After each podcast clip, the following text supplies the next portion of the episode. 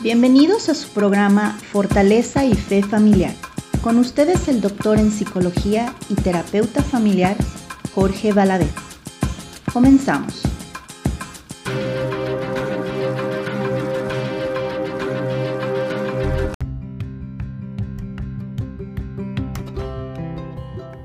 Hola, ¿qué tal? Muy buenos días. Bienvenidos a todos ustedes a este su programa Fortaleza y Fe Familiar.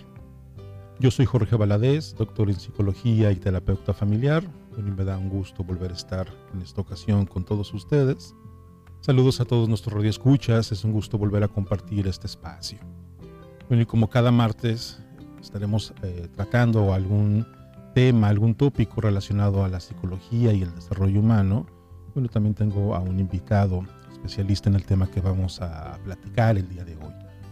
El tema del día de hoy se llama recursos comunitarios de salud mental. Es decir, algo así como, como cuáles opciones eh, tienen las personas para poder atender situaciones relacionadas a la salud mental. Y para este tema, bueno, el día de hoy está eh, mi amigo Jorge Conrado. Jorge Conrado es licenciado en psicología, egresado de la Universidad de Guadalajara, honorable Universidad de Guadalajara Luego tiene una maestría en, desarrollo humano en el ITESO. Eh, tiene una especialidad en Somatic Experience. Y bueno, ya tiene más de 20 años de experiencia trabajando en, temas de la psicología.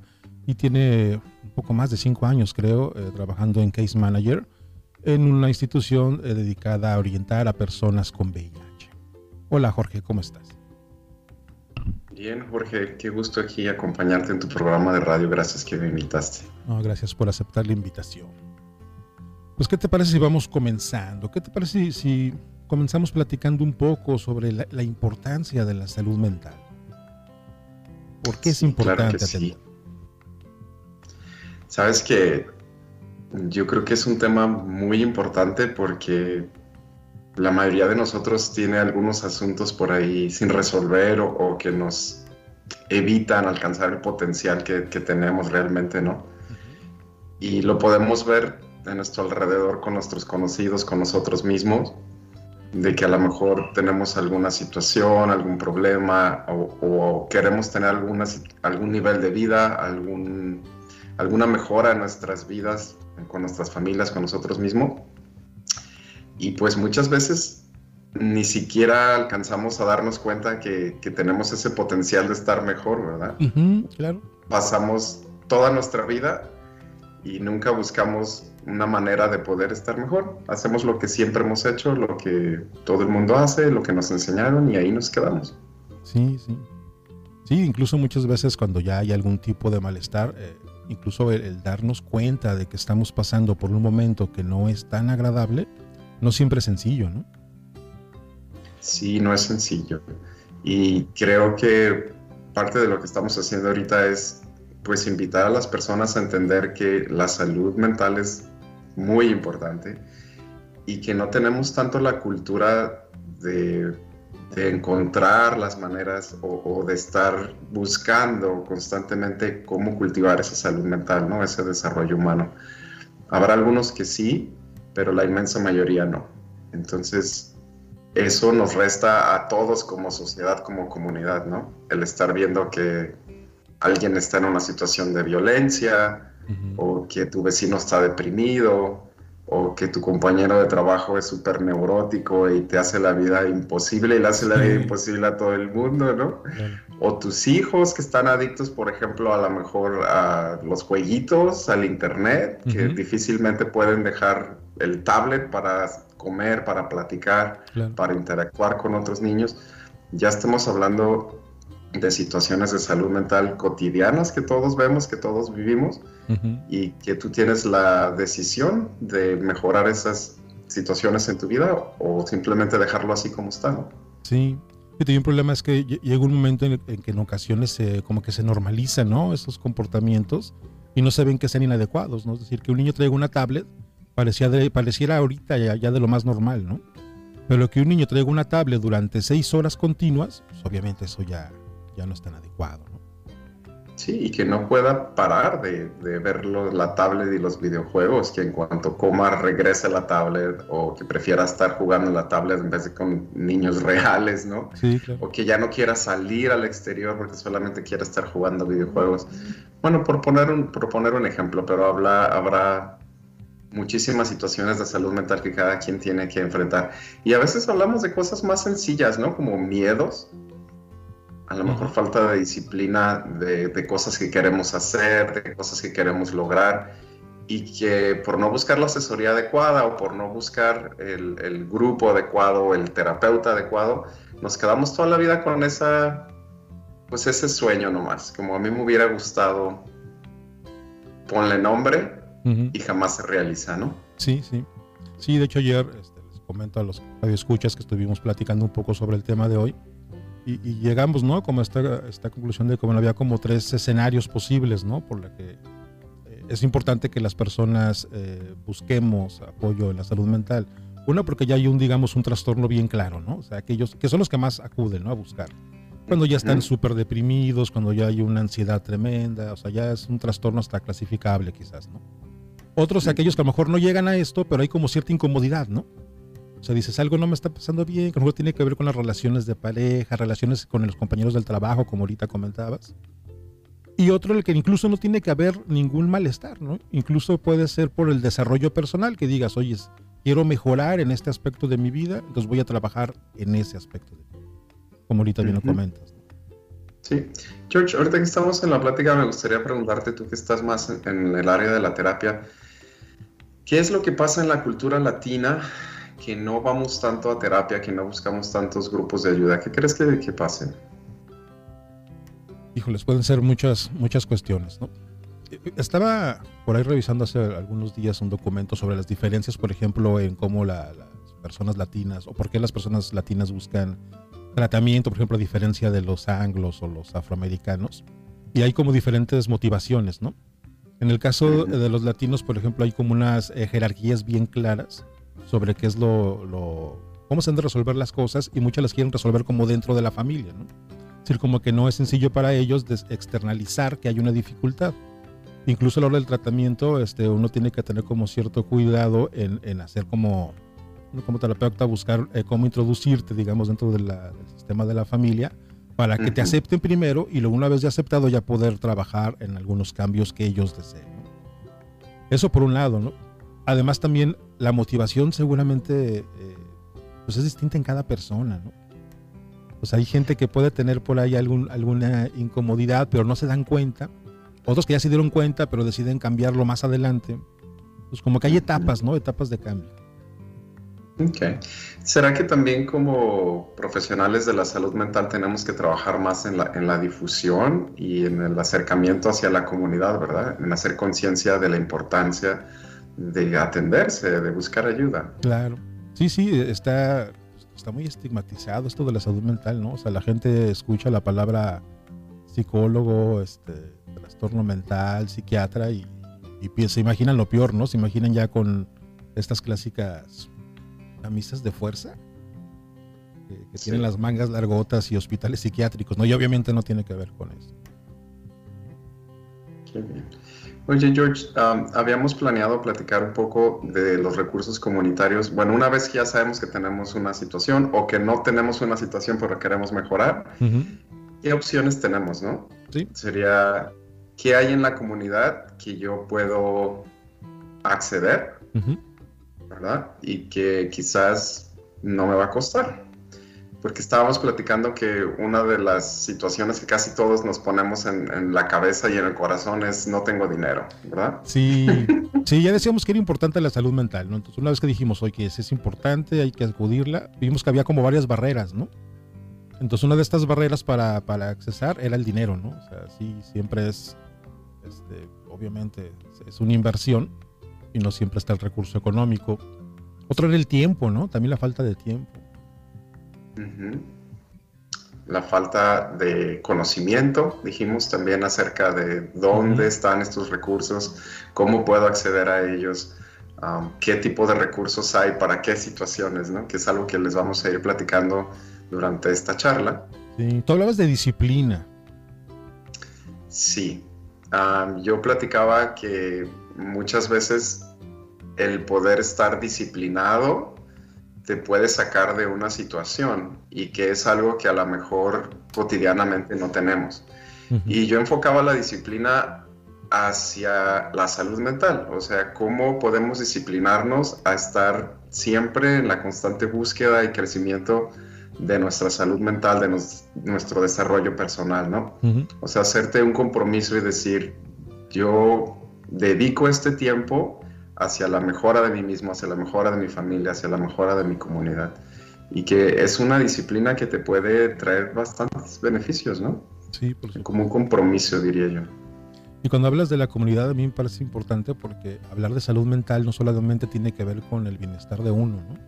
Pues obviamente entre uno esté más tranquilo, menos estresado, no hay ansiedades, esté orientado en las metas que uno quiera resolver, pues eso impacta en las demás personas, ¿no? Pues mi buen estado de ánimo seguramente va a impactar en mi relación de pareja, en mi relación con mis hijos, eh, en mi relación con, con las personas alrededor de mí, ¿no? En toda la comunidad. Sí, sabes que yo algo que he encontrado que muchas personas que están, algunas que están saludables o más saludables, tienden a servir a su comunidad. Sí.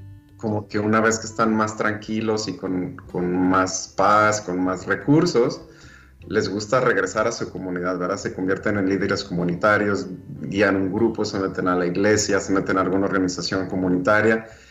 Y yo creo que eso nos habla de salud mental también, el, ver estas personas que están produciendo para su comunidad y tarde que temprano toda esa salud se va a filtrar hacia la comunidad, ¿no? Claro, por supuesto. Pues, ¿Qué te parece, Jorge, si le entramos a lo de los recursos comunitarios? Claro. ¿Cuáles conoces? Me fascina la idea.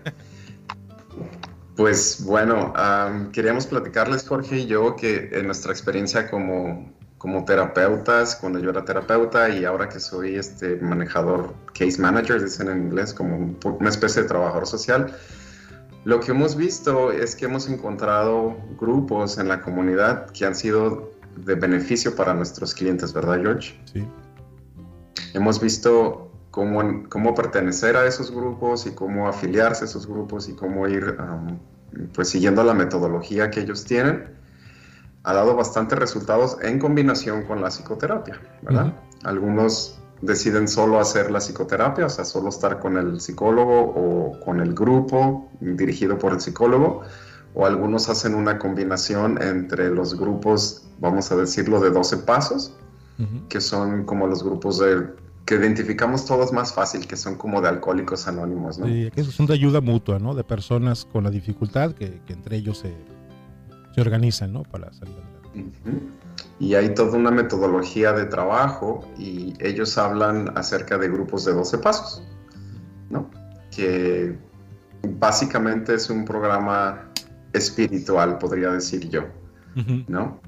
grande, las cosas que ellos dicen es que parte del problema es que existe una desconexión espiritual de la persona que está teniendo el problema con su poder superior y con ella misma. Entonces, mm, dentro de es todo un proceso de recuperación largo. Estamos hablando de un proceso. Sí, por supuesto. No es algo que se pueda hacer en un día, no es algo que te resuelva en un día, pero el ingresar a estos grupos te da la posibilidad de ir haciendo estos pasos hasta que tengas una mejoría, ¿no? Yo no sé, George, ¿tú has visto clientes o amigos o conocidos que entran a estos grupos y los resultados que han tenido?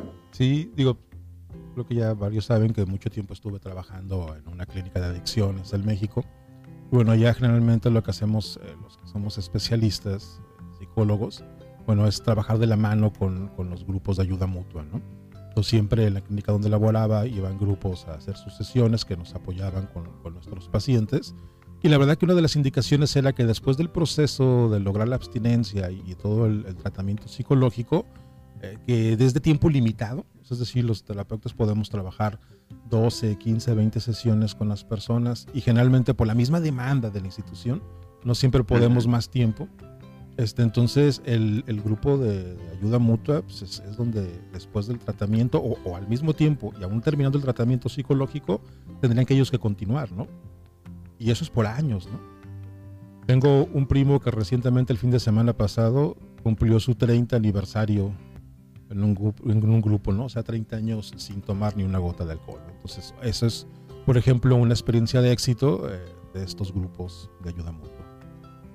Sí, claro que es una experiencia de éxito. Yo he visto, ah, por ejemplo, un cliente que tenía que de muy difícil recuperación y estuvimos trabajando juntos, ¿no? Con la psicoterapia y él atendiendo a sus grupos de AA. Y sí, yo creo que también es el que ahorita recuerdo más, ¿no? Yo creo que está sobrio todavía. Y, y cuando hablábamos en la terapia, podía recibir todo el aprendizaje que tenía en el grupo y me sorprendía realmente todo lo que aprendía y todo el, apoyo que le daban y toda la compañía que tenían. Porque algo que estábamos hablando, George, tú y yo, es que en estos grupos tienen la posibilidad de acompañarse entre ellos, ¿verdad? Hacen toda una red de apoyo de cuando se sienten mal, cuando están deprimidos, cuando están en peligro de volver a consumir. Rápido se llaman entre ellos y establecen una conexión de ayuda que, los, que muchas veces los regresa hacia hacia el no consumir, hacia conservar la sobriedad, ¿no? Sí, por supuesto. Sí, esta figura del padrino, ¿no? Es el que siempre va a estar ahí ah, cerca de ti apoyándote en cualquier momento, pues, ¿no? Y que es muy diferente a la figura del, del terapeuta, ¿no? El psicoterapeuta. El psicoterapeuta podemos estar ahí, obviamente, pero creo que no es eh, seguramente el mismo compromiso que el del padrino porque los terapeutas no hemos vivido, o bueno, una parte de nosotros, como estas experiencias, ¿no? Es más desde, el ámbito de lo profesional, que es desde el ámbito de, del haber eh, pasado por estas mismas experiencias, ¿no? Sí, aparte las reglas de la ética tienen muchas barreras en cuanto a terapeuta-cliente, ¿no? Sí. O sea, puedes verlos en un contexto de terapia y casi, casi nomás ahí. Y de hecho el código ético del psicólogo de, la APA sí. dice, no, no establecer relaciones estrechas con ninguno de nuestros pacientes o clientes. Y lo que hace el grupo es que precisamente tiene esa colección más estrecha con, entre ellos mismos que con un terapeuta, pues no, ¿verdad? No se puede dar esa conexión. Se pueden dar otras cosas, pero no esa conexión. Sí, sí. Sí, obviamente también el proceso terapéutico hay algo que se, tiene que ver con la relación eh, terapeuta-cliente, que también es significativa, pero solamente de un, dentro de un contexto específico. Creo que se puede hacer la diferencia.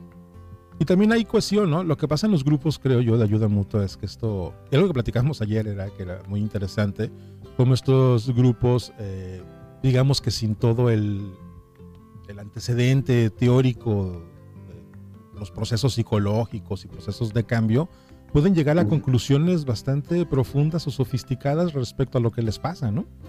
Entonces, hemos por ahí escuchado este, que llegan como a ciertas cosas que dices, mira, eso es lo que Leyalop en terapia grupal diría. Es lo que Clemente y Prochaska dice de las etapas de cambio, ¿no? O sea, uno tiene como este conocimiento teórico, digamos, pero en los grupos llegan a esto sin necesidad de la teoría, sino basado solamente en la experiencia, ¿no? Lo cual está muy interesante. Sí, y lo que llaman ellos en la, en la conexión con el Dios superior, con el, con el poder superior. En la gestal, no sé si recuerdas, George, que decían que la suma de las partes es, es más que, ¿no qué? El todo es más que la suma de las partes. Y ellos aplican muy bien esta premisa, dicen, lo que, lo que el grupo construye, la sabiduría que el grupo construye es muchísimo más de lo que tú puedes construir tú solo. Entonces, cada persona pone su parte, ¿no? Y entre todos construyen ese, esa totalidad que le llaman el poder superior, como la sabiduría de todos.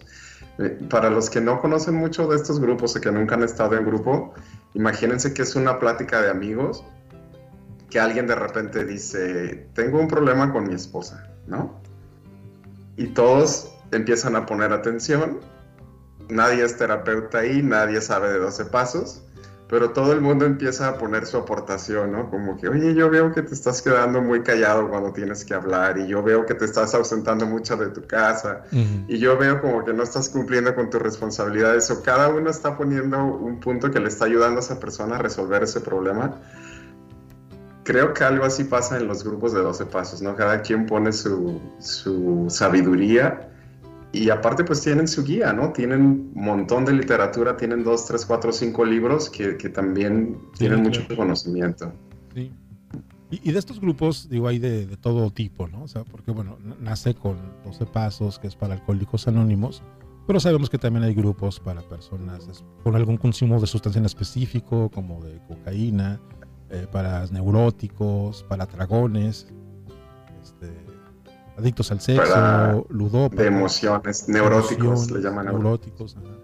Adicción al sexo. Adicción al sexo. George, para ser un poco más claros con la audiencia, ¿a qué, ¿por qué, qué le podríamos llamar a un grupo de neuróticos? a ti desde tu perspectiva de psicólogo, ¿qué, sería un grupo de neuróticos anónimos en recuperación? No, conozco ninguno, pero pensando en la, definición de neurótico, que ya se utiliza mucho incluso, pues tiene que ver a lo mejor con aquellas personas eh, con una dificultad para el manejo de sus emociones, impulsivos, aquel que de repente alguien te voltea a ver y ya está diciendo, ah, ¿qué está diciendo de mí? Y comienza a gritonear o o como diría mi esposa, de mechita corta. sí. o con miedo, ¿no? Con mucho miedo. Sí, probablemente, sí, Con mucho dolor, a lo mejor, o, con tendencia a la depresión, con tendencia a la, a la, euforia. Sí, los grupos de 12 pasos enfocados hacia los neuróticos anónimos, dice George, este término ya casi no se usa, creo que es verdad. Pero bueno, están enfocados hacia las emociones, hacia cómo la enfermedad emocional, llaman ellos, te va pues destruyendo, ¿no? Te vas haciendo cada vez más hacia el lado del miedo, del dolor, de la miseria, de, del desagradecimiento, de lo que falta, de, enfocarse en juzgar, o sea, enfocarse hacia el lado de la oscuridad, ¿no? Todo lo que en sí somos, pero que de alguna manera nos dedicamos a repetirlo constantemente, con ya muy pocos acercamientos hacia el otro lado, ¿no? Hacia la luz, hacia el bienestar, hacia la comodidad, hacia el compartir más sano. Y estos grupos lo que te ayudan es precisamente a eso, sino que vayas como entendiendo, ellos dicen que estás enfermo. A mí no me gusta mucho ese término, pero igual y ayuda porque pues entiendes que hay una parte de ti que no está sana y que tienes que empezar a trabajar con ella. ¿Quieres decir algo, George? Sí, que esta parte de lo de patologizar, ¿no? Esto de estoy enfermo, soy adicto, para muchos dentro de la psicología hay una, una corriente, ¿no? Que intenta no, no etiquetar, según ellos. Este, es medio curioso porque dicen que no etiquetan, pero terminan también dando, le llaman pautas, ¿no? Entonces finalmente una pauta es, alguna manera de, etiquetar algo de cualquier forma, ¿no? Yo creo en el caso de los grupos es importante porque una primera parte tiene que ver con tener eh, conciencia de enfermedad, ¿no? Es decir, me, me, reconozco que tengo una dificultad. Entonces, si tú dices que no, eres alcohólico, que no, eres adicto al sexo, lo que sea, pues entonces de alguna manera es no reconocer que tienes esta condición. Y parece ser que el estarlo repitiendo en los grupos, pues te lleva a romper esa, esa barrera de decir, no tengo ese problema, ¿verdad? Como, sí, tengo un problema de neurosis, soy bastante amargosito y estoy repartiendo esa amargura en toda mi familia y en toda mi comunidad, ¿cierto? Bueno, pues están esos grupos de pasos enfocados hacia las situaciones emocionales de todo tipo. Y luego tenemos también los de hacia la comida y hacia la adicción al sexo, ¿cierto, George? Cierto. So, tenemos un buen rango ya ahí de, de posibilidades. Tú que nos estás escuchando, ¿Cuál es tu situación? ¿No? ¿Tienes un problema con alcohol, con drogas, con comida, con emociones, con sexo?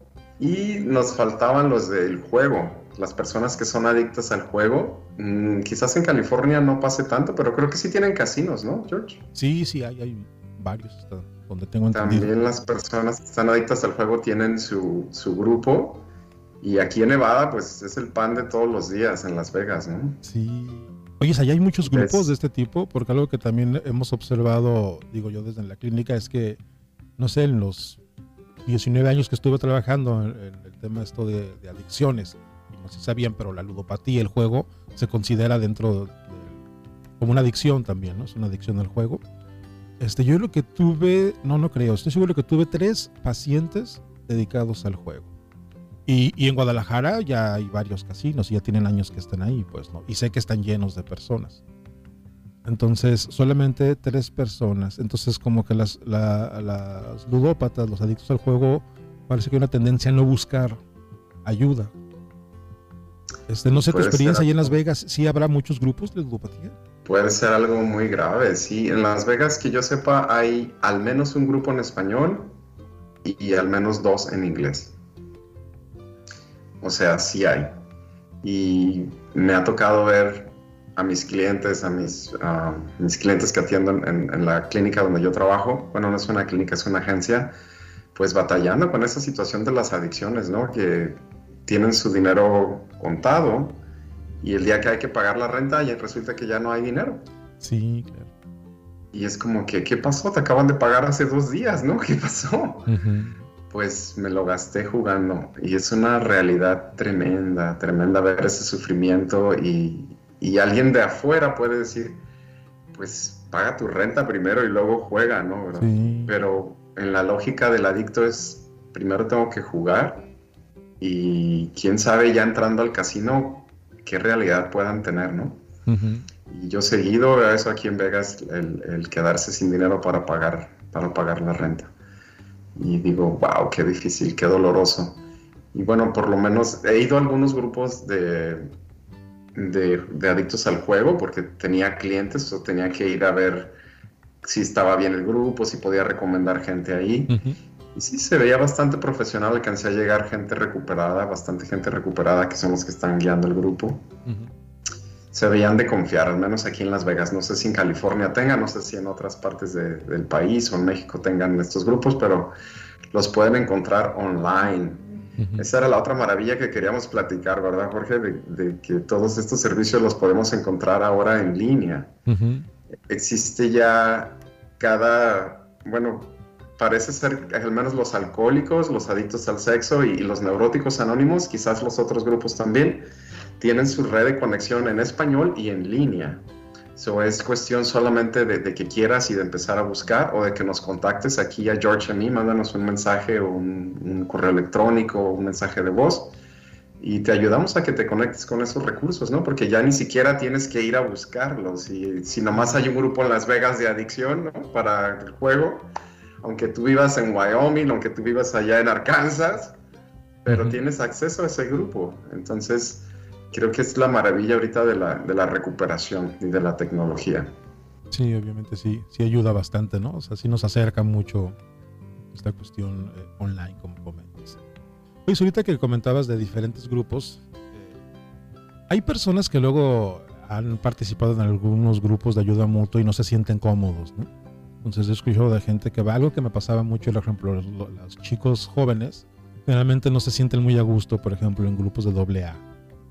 Me imagino porque las experiencias que comparten los adultos no les hacen mucho sentido. Ahí, ahí como cuál sería la sugerencia, Jorge. Fíjate que es una limitante, tienes razón. Ah, ahorita que estamos platicando de las bondades, yo creo que es justo también hablar de las limitantes, ¿no? De las áreas de desarrollo.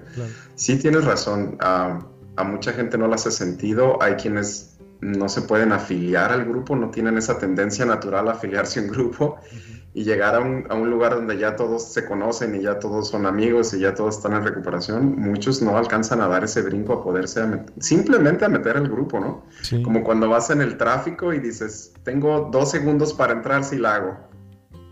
Habrá quien trae un carro más rápido y con esos dos segundos no la va a hacer y nomás no se puede meter al freeway sí veo ese problema. E, el, problema de la identificación, como tú dices, de, los miembros que son más jóvenes o, al revés, ¿no? Grupos donde son más jóvenes y llegan personas más adultas y no pueden encajar ahí. Sí es una limitante. Algo también que he visto, muchos grupos, mmm, podría decir que son un poco menos saludables. como que en vez de ir confrontativos. Ajá. En vez de, bueno, esa es otra, pero hay grupos que yo creo que se enfermaron, que no están manteniendo la sobriedad, mm, que, hay mucho chisme, que hay mucho intriga. Sí. Eh, y creo que esos grupos, decías tú, tienen un alma, sí, yo coincido. Sería, si vas a atender a algún grupo, pues ten cuidado de, de evaluar cómo está la situación ahí, ¿no? Si realmente hay fraternidad, si hay respeto, o digamos que la parte oscura no esté tan grande que se coma la rehabilitación de todos, ¿no? Y de los confrontativos, George, ¿puedes platicar algo de eso, de los grupos que son confrontativos? Bueno, por ahí he escuchado que hay grupos que son, algunos incluso pueden ser eh, agresivos en la perspectiva de algunas personas. Lo que también escuchaba mucho era así como, no, es que nomás se la pasan diciendo cosas súper terribles, ¿no? Y, palabrotas, no sé. Este, obviamente, afortunadamente, hay grupos de todos los estilos, ¿no? Pues de repente tenía, no sé, algún paciente, cliente así medio fresón, este, que no dice malas palabras en ningún momento ni nada. Entonces va un grupo más del barrio, pues, entonces como que sí le, sí le movían, ¿no? Pero bueno, la, cuestión es que hay muchos grupos, es, buscar aquel en el que se sientan cómodos y que puedan, puedan sentir la confianza de también poder compartir. Claro. Pues yo pienso que se resuelve así, ¿no? Buscando, buscando hasta donde llegues. La, cuestión es, es, buscar hasta donde encuentres aquel en el que te sientas cómodo. Sí. Oye, George, um, tenemos todavía un ratito. Siempre, yo creo que es importante si puedes o, si las personas que nos están escuchando, si pueden hacer una combinación entre la psicoterapia, ¿verdad? Y un grupo de acompañamiento, creo que es la mejor combinación. Creo que uno y otro, pues sí dan resultados, pero creo que haciendo una combinación tienes más posibilidades. Vi que dijiste sí. Sí, sí, sí, creo que sí es, es una combinación muy buena, ¿no? Antes, anteriormente lo platicaba, lo platicaba contigo ayer, que, había una tendencia, no, no sé por qué, pero todavía hace algunas décadas, eh, ibas a un grupo de ayuda mutua y había una crítica, por ejemplo, al iniciar, entre los mismos miembros del grupo, iniciar un proceso eh, de terapia, ¿no? De hecho, vienen a los psicólogos así como que ellos no entienden nada de nosotros porque no han vivido esa experiencia, ¿no? Entonces, desde esta perspectiva, es solamente el alcohólico ayuda al alcohólico, solamente el adicto al sexo ayuda al adicto al sexo. Y obviamente luego los profesionales en su este trono de salud mental o de su perspectiva de, según ellos así bien estudiados decían ah grupos de ayuda mutua qué saben ellos no solamente son eh, personas en recuperación no pues obviamente estaban bastante equivocados los dos no porque ya últimamente se ha observado que la combinación de estas dos metodologías pues es mucho más efectiva que solamente considerar una Obviamente va a depender del caso, ¿no? O sea, si alguna persona inicia con un grupo de ayuda mutua y se siente cómoda y tiene resultados, genial. Es lo que queremos, que la persona se sienta mejor, ¿no? Y nada más se quiere quedar en un grupo de ayuda mutua, genial, pues, ¿no? Pero si una persona inicia desde un proceso de terapia con un especialista y comienza a ver mejorías, lo ideal es que los psicólogos si, si estuviéramos eh, recomendando grupos de ayuda, de ayuda mutua, ¿no? La combinación va a ser, va a ser mucho mejor. Algo que tú comentabas, ¿no? Por ejemplo, en los, eh, grupos de AA, aquellos que les llaman borrachos secos, ¿no? sí, es algo que me, me, llama mucho la atención. Lo usan mucho en Alcohólicos Anónimos y ellos dicen que cuando paras de tomar o, de cualquier compulsión que tengas, si tienes una compulsión al juego o sexual, a comer, dicen que puedes parar la conducta, pero que todo lo que provocó esa adicción está todavía ahí. O sea, tus enojos, tus resentimientos, tu, control hacia ti, hacia los otros, tu falta de gratitud, tu no comprometerte con las cosas, o sea, todos los defectos humanos que podemos tener siguen ahí. Entonces dicen, te conviertes en un borracho seco. Ya no estás tomando, pero tienes todos tus defectos de carácter y te dedicas a atormentar a todos los que están alrededor de ti, porque realmente no estás feliz. Solamente paraste de tomar, pero no has hecho ese trabajo interno de revisar qué te llevó a esa adicción y cómo quedaste después de esa adicción, ¿no? Después de meterte litros y litros de alcohol por años y años, ¿qué pasó con tu espíritu? ¿Qué pasó con tu mente? ¿Qué pasó con tu alma? Pues de seguro que no está a muy buenas condiciones, ¿no? Sí, por supuesto. Inclusive que muchas personas tienen más dificultades después de dejar de beber, ¿no? O sea, con estas eh, características, imagino que la relación de pareja debe ser tremendamente este, incómoda, ¿no? con una persona borracha seca, como lo comentas, ¿no? Y ahí es donde el proceso de terapia ayuda, ¿no? Es decir, el grupo te ayuda a mantenerte, sí, en abstinencia, a compartir tus experiencias, a sentirte la afiliación con alguien que te entiende, pero no se puede dentro del grupo de ayuda mutua, por ejemplo, conocer qué es lo que está pasando en tu cabeza, qué pensamientos generan esto, eh, cómo controlarlos, cómo reconocerlos, y es lo que sí hacemos los especialistas, ¿no? Eh, los psicólogos. Entonces, si haces una combinación de las dos, imagínate qué, poderoso podría ser, ¿no? Este, ves actitudes este, que las puedes compartir en tu grupo, pero luego si las trabajas específicamente en un proceso de psicoterapia, puedes entender, eh, entenderte más, conocerte más profundamente y además tener todo el apoyo y, los recursos que te brinda un grupo de ayuda. Sí, ah, George, creo que nos estamos acercando al final del programa, ¿verdad? Todavía faltan como 10 minutos. Ok, porque habíamos pensado también, queremos uh, platicarles sobre que hay grupos especializados en violencia doméstica, que la experiencia de George y de sus servidores es que hemos visto muchas personas con traumas y con problemas y con situaciones familiares que el origen es la violencia, ¿cierto George? Sí, sí, le comentaba aquí a Jorge el día de ayer que, desde que llegué aquí a Estados Unidos una de las dificultades, o no, una buena cantidad de, pacientes que he tenido han sido relacionadas con la violencia, ¿no? Entonces, eh, muchas mujeres con trastorno de estrés postraumático generado después de un evento de mucha violencia en su relación, ¿no? Pues como que ahí hay una, una necesidad muy grande, ¿no? Y, y obviamente grupos relacionados eh, con mujeres que viven violencia, pues pudiera ser muy favorable, ¿no? Invaluable, sí, tenemos aquí en Estados Unidos las líneas nacionales, ¿no? Si buscas por ahí, si pones Google y le pones uh, violencia doméstica en español, y casi siempre aparece un número nacional ahí al que puedes marcar. Y bueno, ellos te van a ayudar obviamente a que accedas a un grupo, pero también te, te, ayudan a crear un safety plan, que quiere decir una manera segura en la que puedes escapar de esa situación de violencia, a lo mejor desde adentro de tu casa o a lo mejor teniendo que salir de la casa. Y, yo creo que es muy importante que si estás viviendo una situación de violencia, pues puedas contactar estas líneas, ¿no? Que tengas la motivación y el valor de empezar a ver qué recursos hay ahí para ti es una situación que no es nada fácil, especialmente si la persona que está siendo violentada no tiene recursos económicos, ¿no? Sí. Porque es una traba grande, sí, George. Pero que hay apoyos, ¿no? Está un programa, no recuerdo cómo se llama, como el Agua o algo así.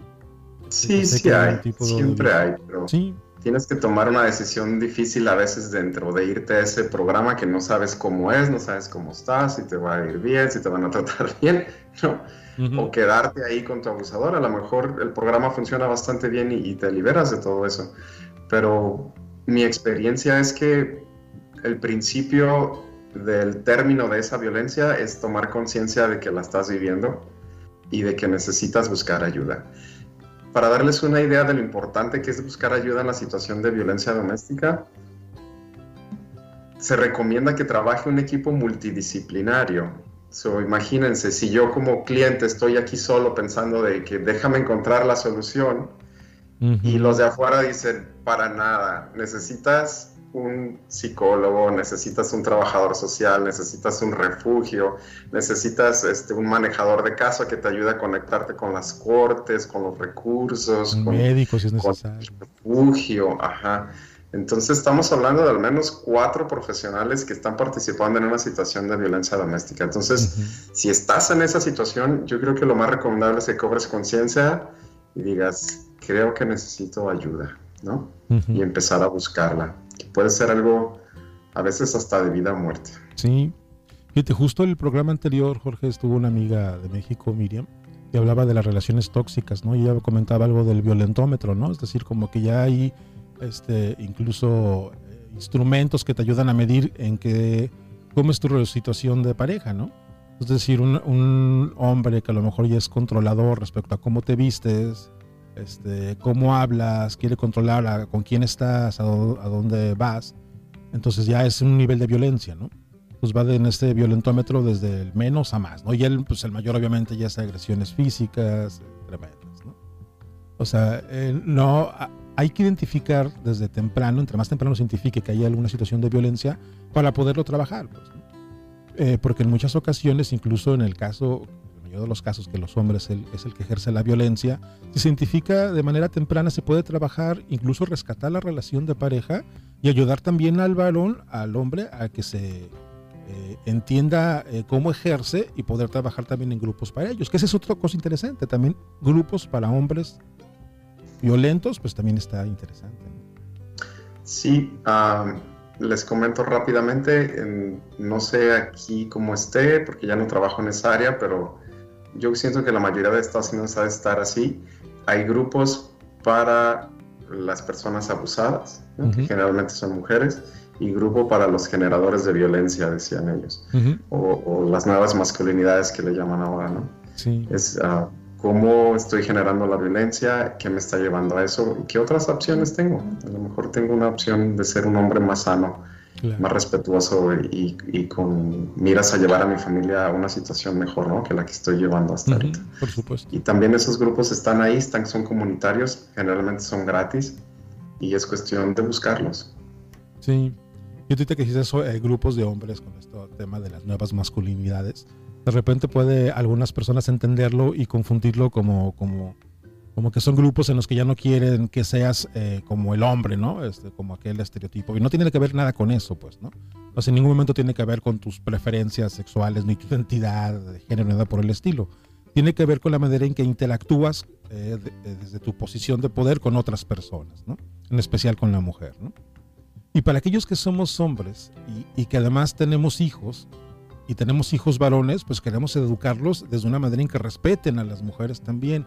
Y los que tenemos hijas, pues obviamente eh, queremos que se relacionen con hombres que las respeten.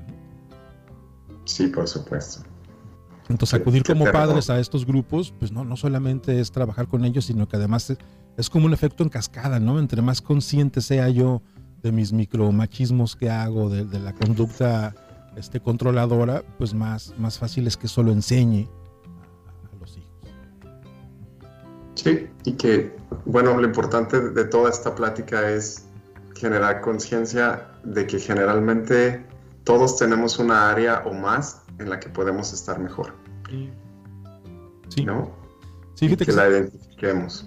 Ese tema de violencia a lo mejor en otro programa lo platicamos, pero creo que es, es un tema que da para mucho, mucho y a lo mejor eh, que las personas que nos escuchen entiendan cuáles son estas banderas rojas de poner alerta, qué hacer, podemos dedicar todo un programa. Pero también, por ejemplo, hay otro tipo de grupos, ¿no? ahorita lo pensaba, que hay grupos de padres cuando tienes algún hijo en ciertas condiciones, ¿no? O sea, por ejemplo, si ya tienes un familiar que, por ejemplo, ya tiene un diagnóstico de esquizofrenia y que sabemos que es una enfermedad crónica, o, o un usuario que tiene, no sé, insuficiencia renal crónica, y es una condición que va a estar ahí, eh, aquellos grupos que apoyan a las familias sobre cómo manejar esto, pues pueden ser muy favorables también. Sí, con una situación de salud. Ahorita que comentaste esto, nos faltaron mencionar en los grupos de 12 pasos los grupos de Alanon, que son oh. precisamente para personas que tienen una, un familiar adicto, ¿no? o, adicto en general. Para las mamás, para los hijos, para o para el papá si es que la mamá es la que está en la adicción. Sí, sí entonces hay muchos recursos, ¿no? Estos recursos eh, están al alcance de todos.